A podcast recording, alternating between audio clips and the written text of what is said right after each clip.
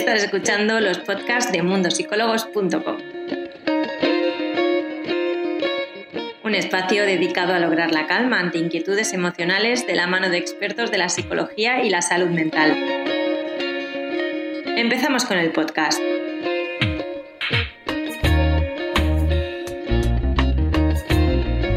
Vamos a hablar hoy con la psicóloga Laura Portancasa sobre ansiedad versus estrés.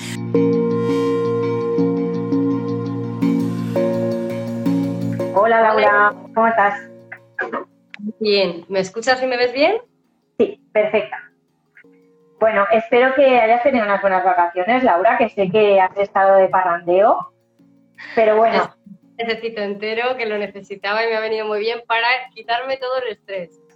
Bueno, eso está bien, eso está bien. Estaba comentando de que, si no me equivoco, la semana que viene aquí en España la mayoría de niños vuelven a los colegios, ya veremos en qué formato, pero la idea es que vuelvan a los colegios y todos nosotros también volvemos un poco a nuestra vida normal, por decirlo de alguna forma, volvemos a la rutina.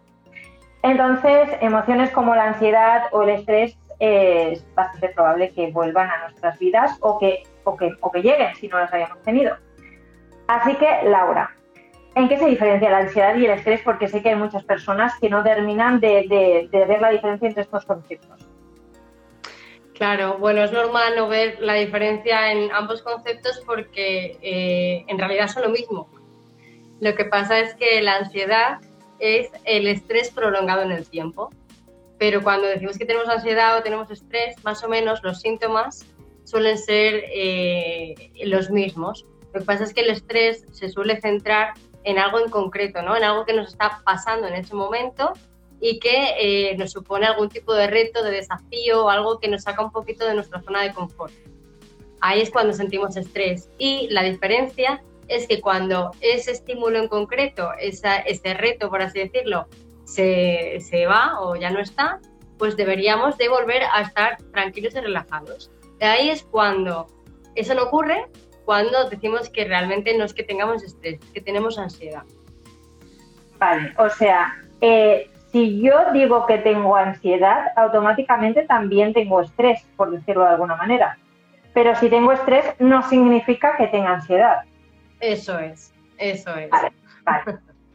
Entonces, eh, comentabas que al final lo que se diferencia del estrés a la ansiedad es la duración del tiempo, más o menos, por decirlo de alguna forma.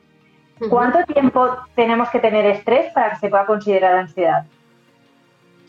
Bueno, pues em, dependiendo del estímulo estresante, es decir, eh, que mm, hablando de la vuelta al colegio, ¿no? Eh, mm, tenemos una semana en la que estamos de, exámenes y es normal que esa semana estemos estresados. Y ahí no podríamos hablar de tener ansiedad, ¿no? cuando se termina esa semana de exámenes deberíamos de estar eh, relajados y, que se nos pase ese estrés. ¿En cuánto tiempo debe de pasar?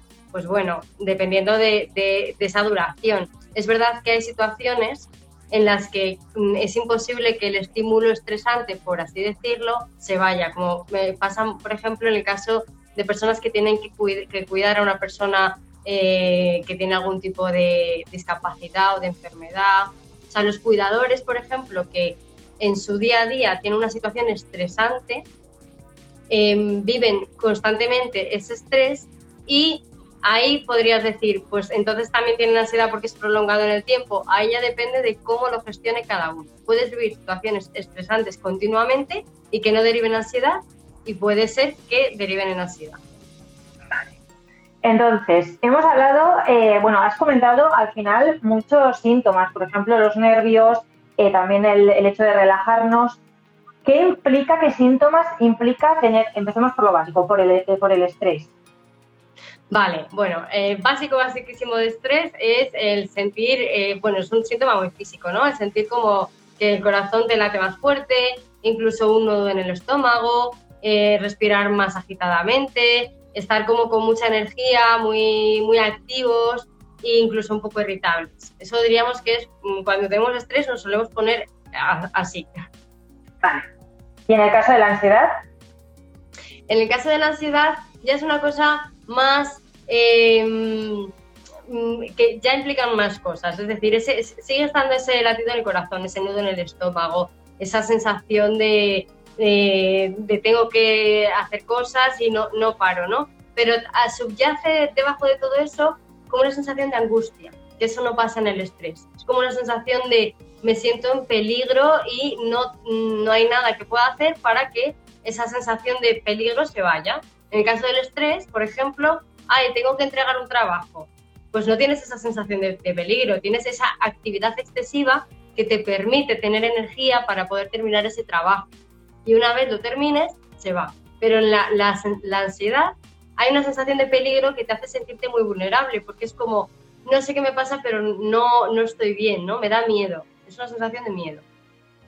Claro, realmente la ansiedad puede llegar a derivar a un ataque de, ansiedad. Entonces, claro, em, ¿qué consecuencias tiene tener ansiedad y no hacer nada para que se nos vaya? Pues es que realmente es muy curioso porque en la sociedad hay muchísimas personas que tienen ansiedad. De, hecho, diría que el 90% de las personas en algún momento de su vida han vivido una época, un periodo donde han tenido ansiedad y es algo muy limitante, pero que sin embargo, si, se busca ayuda, es bastante fácil de trabajar y de, de superar. Lo que pasa es que como que tenemos la, la, creencia, ¿no? De, venga, pues, pues, ya se me pasará, podemos solos. Y, y, es muy limitante. Voy a poner un ejemplo para que se vea más claro, ¿no? Eh, hay mucha gente que tiene ansiedad cuando conduce. Bueno, imagínate qué limitante es el no poder coger el coche porque te, da ansiedad. Claro. O sea, te estás limitando un montón, ¿no? Y no lo trabajas, no lo trabajas. Y realmente a lo mejor eso es una cosa que trabajándolo en terapia en dos meses se podría, se, podría ir esa ansiedad o podrías aprender a manejarla, porque en la historia de la ansiedad no es tanto que desaparezca, sino aprender a convivir con ella. Ese es el principal paso. Pero bueno, me estoy adelantando. Claro, porque en el caso que has puesto ahora, por ejemplo, el hecho de, conducir, ¿esto no sería más bien una fobia que no ansiedad o viene todo junto? Bueno, claro, o sea, las fobias en el fondo son ansiedad. Lo que pasa es que hay una cosa que se llama ansiedad generalizada, que podemos tener ansiedad eh, simplemente como, como un estado interno y no enfocarlo a algo, o podemos tener eh, algo focalizado, que en este caso sí, sería, si después de ansiedad a conducir, pues se convertiría en una fobia a conducir.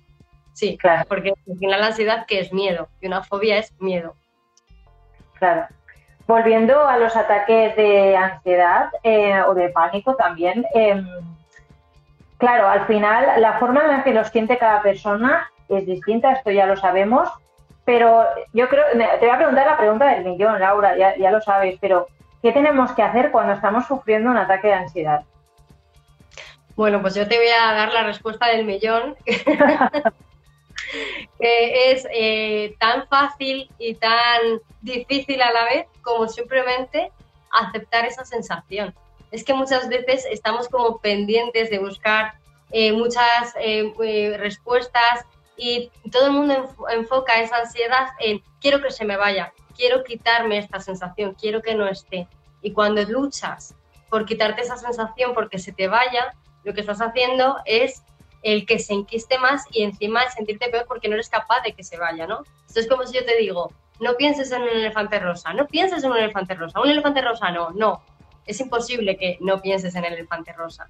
Pues cuando tenemos ansiedad, lo peor que podemos hacer es el, enfocarnos en no quiero tener ansiedad, no quiero sentirme así, no quiero sentirme así. Entonces, la manera en la que tenemos que abordarlo es en el caso de que podamos a lo mejor estar eh, en casa o en un sitio donde nos podamos tumbar, yo siempre aconsejo tumbarte, cerrar los ojos, ponerte la mano en el corazón y simplemente, simplemente sentir esa sensación y darte cuenta de no me va a pasar nada, no me voy a morir, simplemente existe esta sensación, es desagradable, sí, pero la puedo aceptar, ¿no? Voy al dentista, no me gusta ir al dentista, me duele, pero ¿te vas a morir? No, lo aceptas y ya está. Claro, sí, sí, totalmente. De hecho, estaba leyendo un poco ahora los comentarios que tenemos por aquí. Incluso la gente nos habla de dolencias físicas. Claro, en este caso entiendo que nos están hablando de, la somatización, que toda esta ansiedad al final, al no hacer nada, eh, se transforma en pues, un dolor muscular o, cosas relacionadas. Eh, sí que es cierto que hay muchas personas que a veces no diferencian entre el hecho de me duele la espalda a tengo una dolencia física, a esto viene por alguna de nuestras emociones. Entonces, Laura, ¿cómo podemos eh, ser conscientes de que lo que nos está haciendo un dolor físico realmente es una emoción que no estamos tratando? Hmm, es una pregunta muy interesante, la verdad. Eh, bueno, yo creo que ahí sí que hay un trabajo un poco de, de mirar prolongadamente en el tiempo cada cuánto tienes esa dolencia.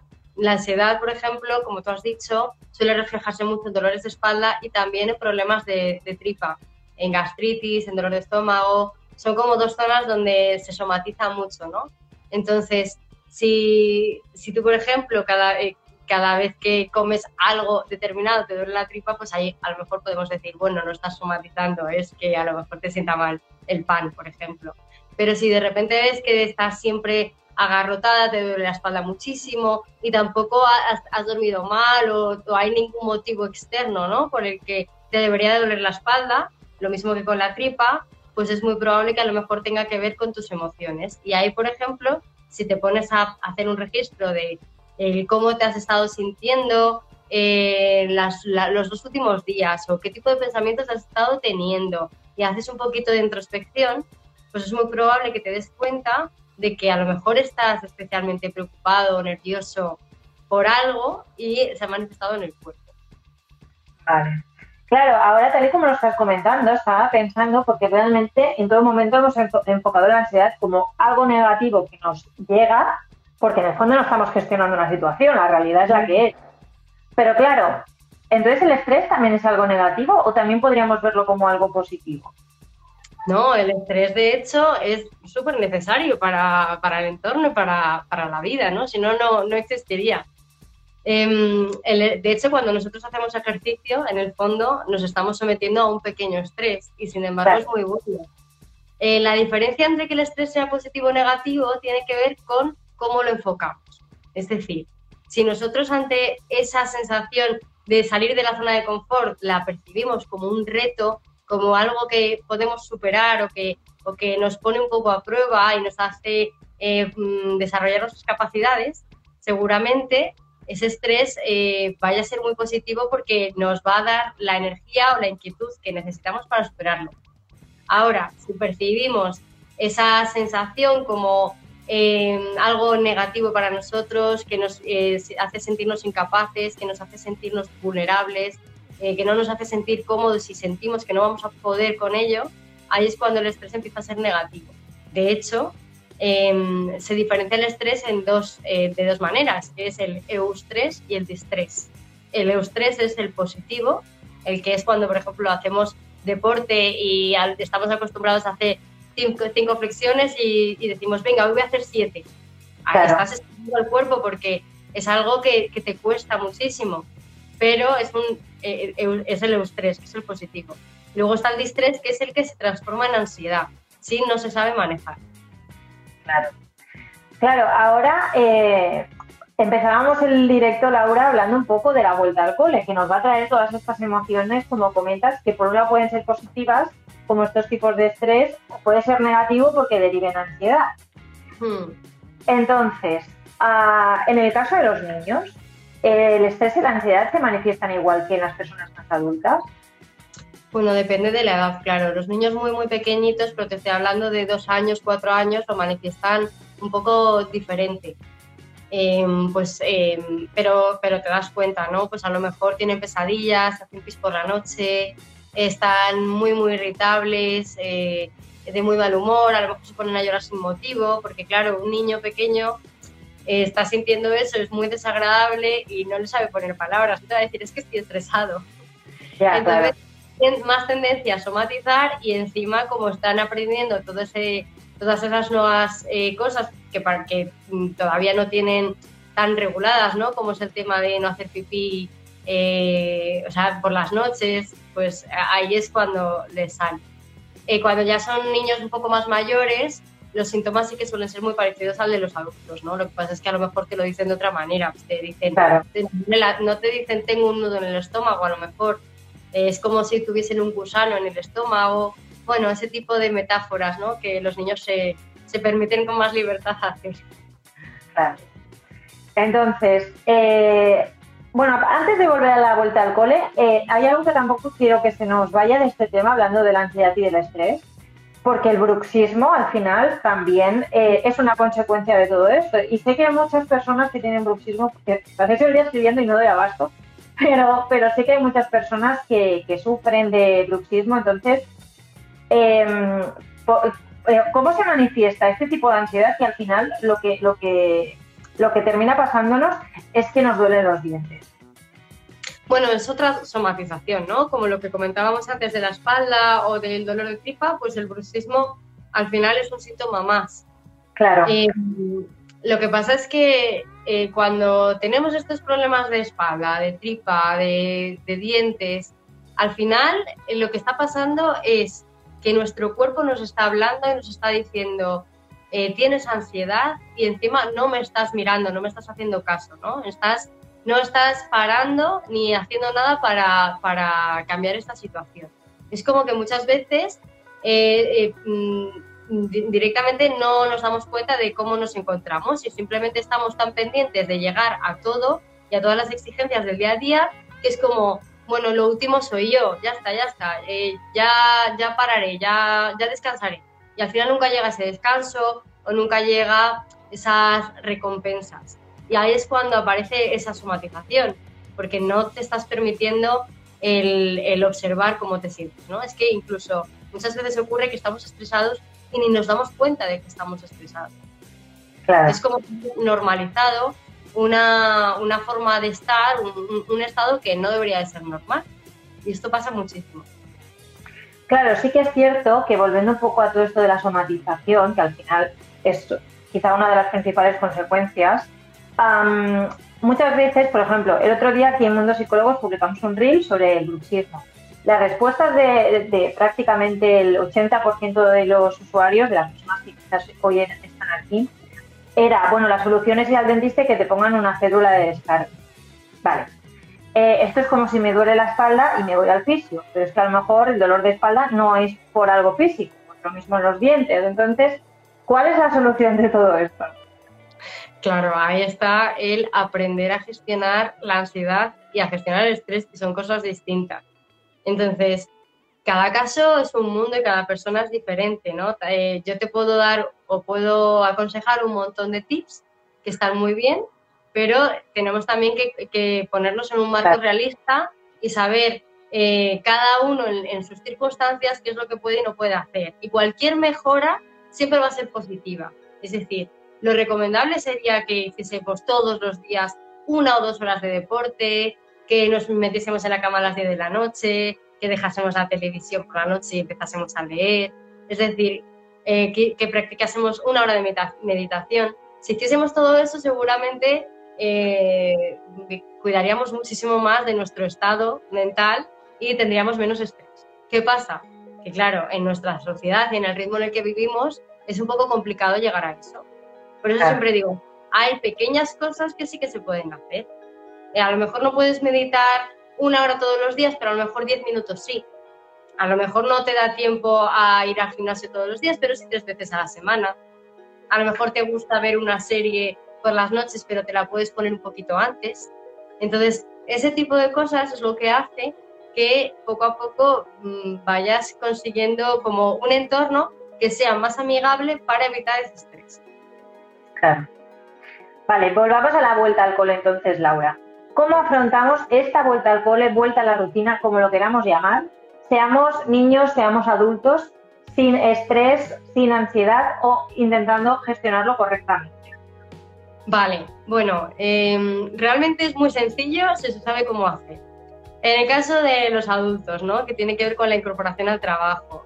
Una cosa muy importante es el no empezar la semana un lunes, porque se te va a hacer bola, ¿no? Es como, uff, otra vez todo de golpe y se te va a hacer muy largo. Digamos que ya no, ya no estamos acostumbrados a ese ritmo.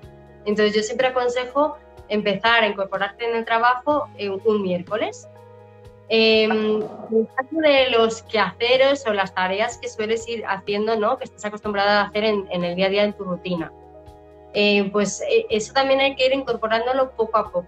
Es decir, si normalmente estás acostumbrado a levantarte a las 10 de la mañana, a hacer, hacer deporte, ir al trabajo, eh, después eh, lo que sea que hagamos, ¿no? Ir a clases de cerámica y después ir a tal, pues si lo empezamos a hacer todo de golpe seguramente nos vayamos a agobiar.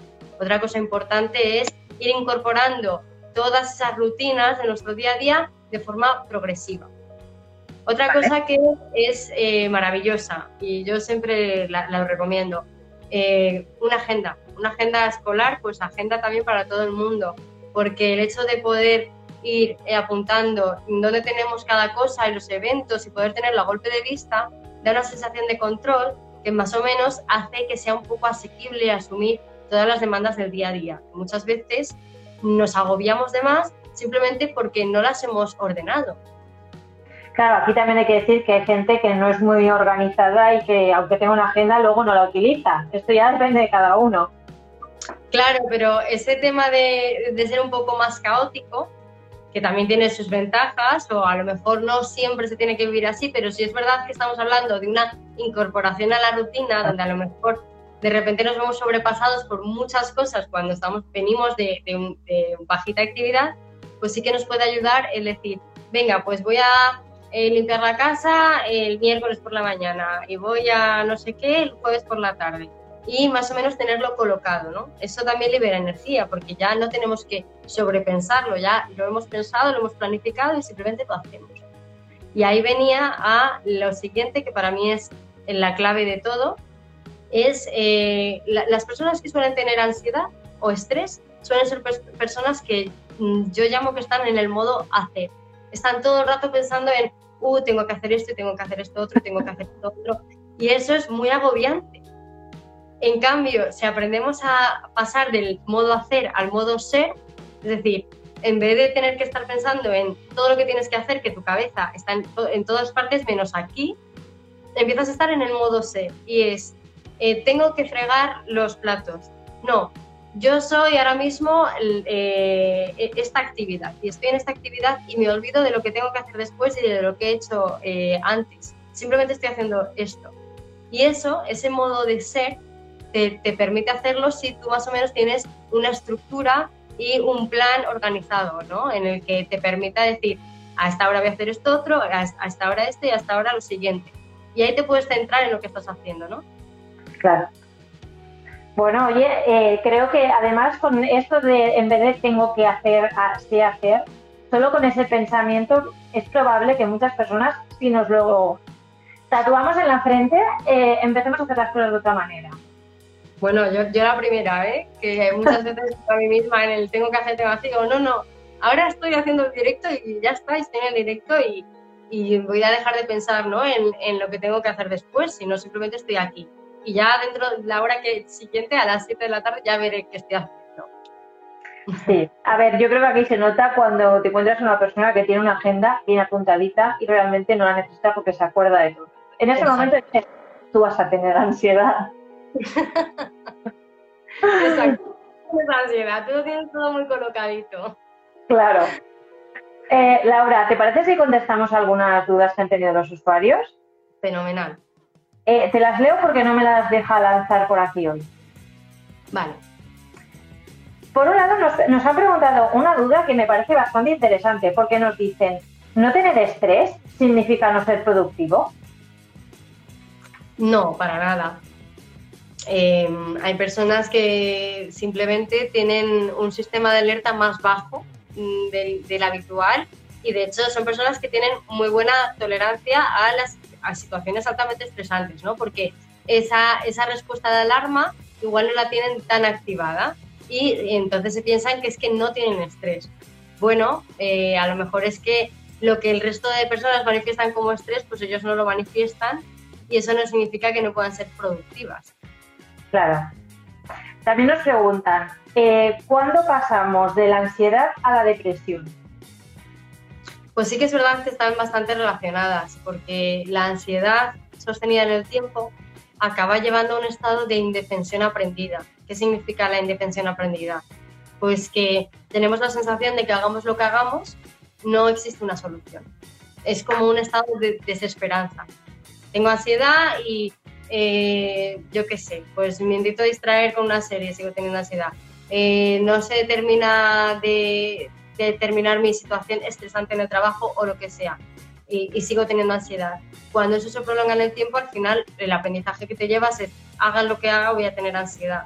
Y cuando tienes esa sensación, que es bastante peligroso, ahí es cuando yo de verdad aconsejaría ir a terapia, porque muchas veces existen muchas soluciones que simplemente no vemos en ese momento porque estamos demasiado metidos dentro, ¿no? Pero cuando ya tenemos esa sensación, esa creencia de haga lo que haga, me voy a encontrar mal, voy a tener ansiedad, es muy probable que eso te lleve a la depresión, porque ya directamente te estás como rindiendo y estás asumiendo que tu estado natural va a ser negativo. Sí, a ver, es complicado y al final es lo que decimos muchas veces. Eh, si algo se prolonga en el tiempo o simplemente algo no te hace sentir bien, es el momento de buscar una solución porque no te está funcionando. Claro, lo que me llama la atención ¿no? es que muchas veces es, eh, la gente se da cuenta ¿no? de que hay que buscar una solución y existen todas las soluciones del universo menos la de psicólogo. Y es como, bueno, es que a lo mejor es la solución más fácil, más rápida, incluso eh, más, directa, ¿no? Dices, pues, ¿cuántas sesiones necesito? Pues a lo mejor cinco sesiones, diez, y, y el problema se ve de una forma completamente distinta. Sí, eso es cierto, pero también es la solución más fácil y quizás también la que da más miedo, ¿no? Porque al final llegas al psicólogo, expones toda tu vida y venga, vamos a empezar de cero, ¿no? Entonces sí que es la más fácil y la que te va a dar una buena solución, pero tenemos que estar preparados para decir, bueno, es el momento y necesito buscar esta solución. Quiere decir que mm. todo el mundo no está preparado. Hay veces que muchas personas van al psicólogo porque es lo que tienen que hacer, pero luego no van a cambiar nada. Entonces, ¿de qué sirve que vayan? No, claro, o sea, si vas al psicólogo ya es con un compromiso de realmente quiero cambiar las cosas. Es que es que muchas veces ir al psicólogo te hace sentirte muy vulnerable, ¿no? Porque es como, ay, ahora voy a tener que aquí abrirme en verso y siempre tienes la sensación de, sí, será un psicólogo, pero también es una persona y intento saber si me va a juzgar o lo que va a pensar de mí. Y muchas veces como que creemos que tenemos problemas que el resto de personas no tienen, ¿no? Y al final dices, bueno, es que todos acabamos teniendo más o menos problemas bastante parecidos o emocionalmente y nos acabamos sintiendo de forma muy parecida. Entonces, em, cuando trasciendes esa barrera de vulnerabilidad, te das cuenta de que al final es un trabajo muy bonito, ¿no? Pues A ver, también te digo una cosa, ¿eh? ¿eh? tenemos estos miedos y pensamos que otras personas no, no sienten lo mismo que nosotros o no tienen estos problemas no porque seamos diferentes ni porque estemos locos como muchas personas dicen, sino porque no estamos acostumbrados a hablar sobre lo que realmente nos pasa. Entonces pensamos que cuando nos pasa a nosotros es algo diferente, pero no. Claro, a mí como psicóloga lo que me pasa muchas veces es que como sí que estoy tan familiarizada con hablar de este tipo de cosas y encima lo, escucho constantemente, luego cuando yo tengo un problema a nivel personal lo hablo como con mucha naturalidad y, muy abiertamente y a veces digo, ah, que, que es verdad que, que, no se habla tan abiertamente, ¿no? Y a mí, por ejemplo, pues en un momento dado decir, pues es que tengo ansiedad, pues estoy súper nerviosa, eh, estoy estresada, como que mm, ya me resulta muy natural, ¿no? Porque por, por, eso de hablarlo tan constantemente, es verdad que yo creo que cada vez en la sociedad se va naturalizando más, pero que todavía cuesta. Sí, bueno, poco a poco. Terminamos ahora con una última pregunta, que además es un poco de gracia, tengo que decirlo, porque nos dicen, ¿qué hacer si una persona me genera ansiedad? Pero es que hay muchas personas que nos generan ansiedad, ¿eh? o sea, encima ahí está el problema. Pues me encanta la pregunta, la verdad, porque es muy bonita y yo creo que ahí hay dos soluciones. Una, que si te genera ansiedad y, no estás a gusto y, no quieres simplemente el, a lo mejor trabajar en cambiar lo que te genera esa persona, tan fácil como pues ya está, un estímulo que no me hace bien, pues me alejo de él, lo corto y punto. Ahora, muchas veces pasa que no puedes evitar el tener contacto con esa persona, ¿no? Puede ser un jefe, por ejemplo, que lo tienes que ver sí o sí, o puede ser eh, tu madre o un familiar muy cercano y son personas que no puedes cortar tan fácilmente el contacto, ¿no? Entonces, ahí es cuando yo hablaba de todo depende de cómo afrontes las situaciones. Pues a lo mejor es una oportunidad para trabajar un poco y ver qué es lo que hace que, tiene esta persona que me genera ansiedad ¿qué tiene que ver esto conmigo? ¿no? Y a lo mejor, en vez de estar pensando a ver cómo la persona cambia para que no me genere ansiedad, es a lo mejor decir, bueno, ¿qué, ¿cómo puedo transformar yo lo que esta eh, persona me genera? ¿Por qué me genera ansiedad? Y de qué manera puedo trascender esto, ¿no? Claro. Claro, que luego también están los vampiros emocionales y entonces esto ya, ahí ya nos hemos metido en otro... Ahí es cuando decía, depende de lo que sea, eh, hay, veces que lo mejor que puedes hacer es directamente dejar de ver a esa persona. O sea, si es una persona que te está haciendo daño y no te aporta, pues cuanto menos contacto, mejor. Pero ¿y qué haces cuando, por ejemplo, el vampiro emocional es tu jefe, por ejemplo? Es que no vas a dejar el trabajo. Bueno, a lo mejor eres muy afortunado y te lo puedes permitir, pero no todo el mundo. Claro, entonces ahí no te queda otra opción más que aprender a eh, vivir esa sensación como un reto. Y decir, claro. vale, me genera ansiedad.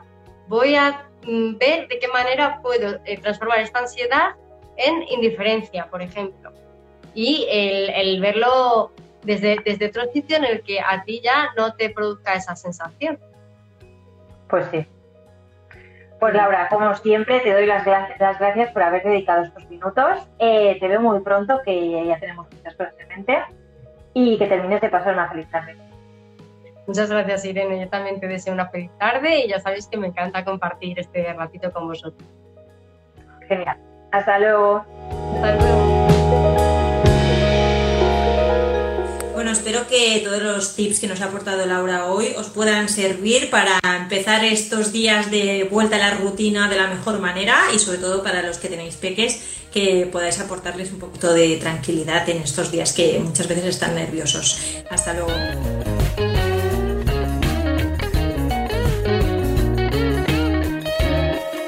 Esperamos que el podcast de hoy te haya gustado. Recuerda que tienes todos estos temas disponibles en nuestro portal web mundosicólogos.com. Además, puedes ver el vídeo al completo en nuestro Instagram TV en arroba mundosicólogos. Nos vemos en el siguiente podcast.